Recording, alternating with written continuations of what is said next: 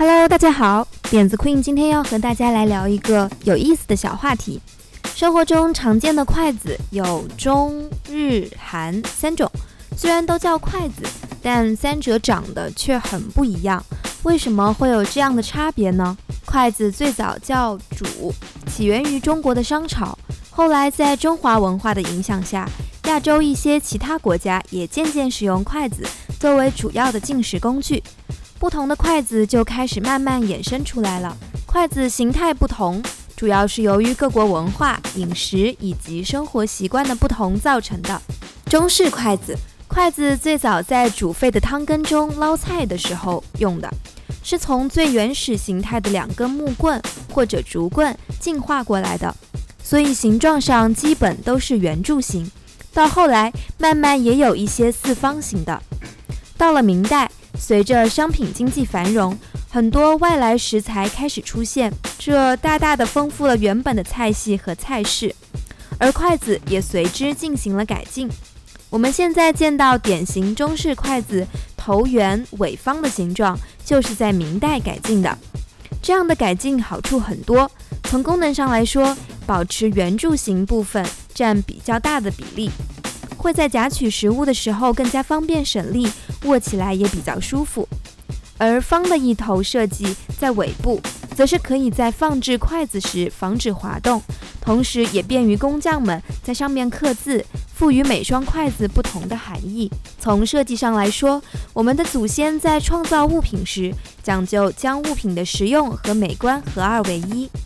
中式筷子的上圆下方意味着天圆地方，其中。方与圆之间的过渡，则体现了刚与柔之间的转换。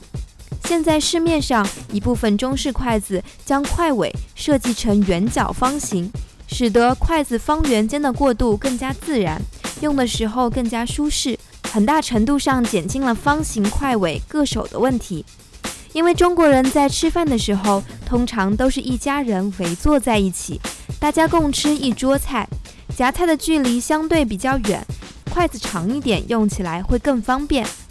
目前可以买到的中式筷子，在长度上并没有一个固定的标准，大多在二十四到二十六厘米之间，在三种筷子里算比较长的。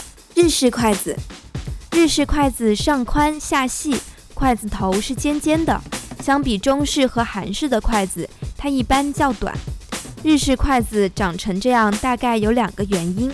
一个是与日本人用餐的习惯有关，日本人在吃饭的时候，一般都会把饭菜汤碗全都放在一个托盘上面，每个人吃自己面前的一份，既不会像中国人一样围着大桌子一起吃，也没有给别人夹菜的习惯，所以没有必要设计的太长。另一个是和日本人吃的食物有关，日本人吃的食物通常小巧精致，尖细的筷头用来剔拨食物更方便。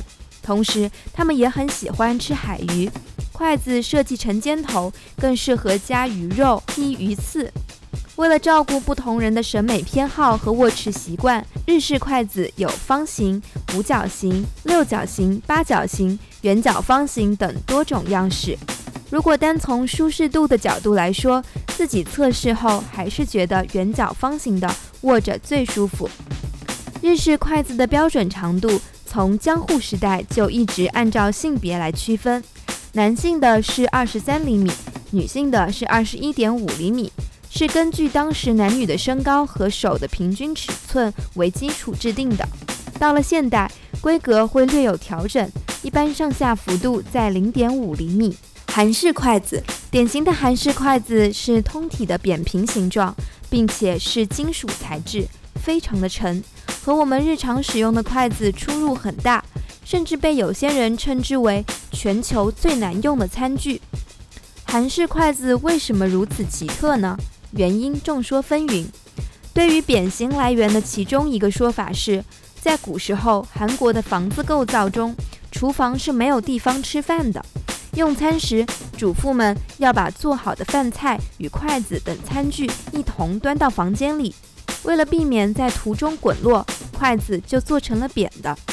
而使用金属材质的原因可能有下面三个：一个是儒雅，古代的韩国人认为把筷子做得稍微不方便一点，吃饭的速度就会慢一点，时时刻刻提醒用筷子的人要更加稳重，这样会显得高雅。另一个是腌毒，韩国人有腌泡菜的习惯，古时候泡菜腌在瓮里，而且是整颗整颗放进去的。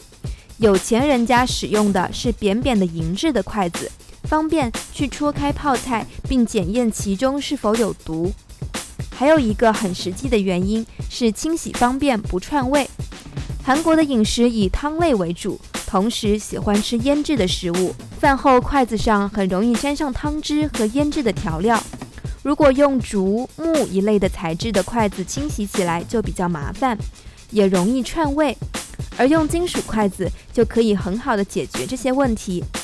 韩式筷子的金属材质，其实在设计之初的古代，只有当时的上流社会在使用，平民百姓因为财力不够，只能使用木质或者陶瓷的筷子。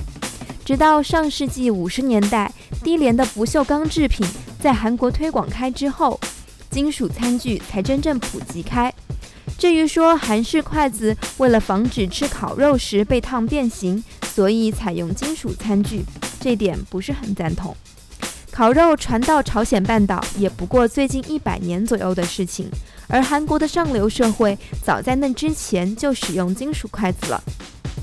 韩国人吃饭的方式结合中日，即一个大家族围着一个大矮桌吃饭，因此韩式筷子一般比日式的要长。比中式的要短，通常介于二十三到二十五厘米之间。各国的筷子虽然形状不同，但追根溯源，都是由最早可能是两根竹棍或者木棍的器具演变过来的。